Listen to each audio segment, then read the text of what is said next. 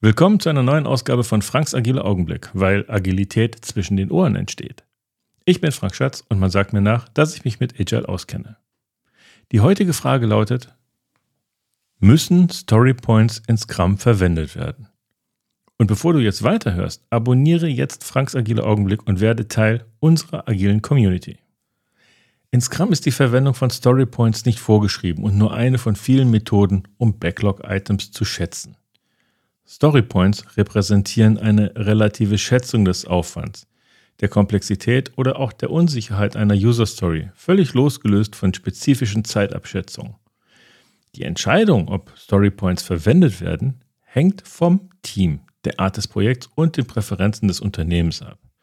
Einige Teams finden, dass Storypoints eine effektive Methode sind, um ein gemeinsames Verständnis der Arbeitslast zu fördern und genauere Sprintplanung zu erstellen. Andere bevorzugen direktere Methoden wie Zeitschätzung oder nutzen alternative Ansätze wie T-Shirt-Größen, die ich überhaupt nicht empfehlen kann.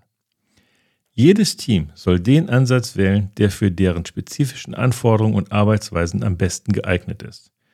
Das Verwenden von Storypoints sollte immer auf einer Abwägung der Vorteile und Eignung für das jeweilige Team basieren. Ich hoffe, du fühlst dich hier gut aufgehoben und gibst jetzt einen konstruktiven Review-Kommentar ab damit es agil wird.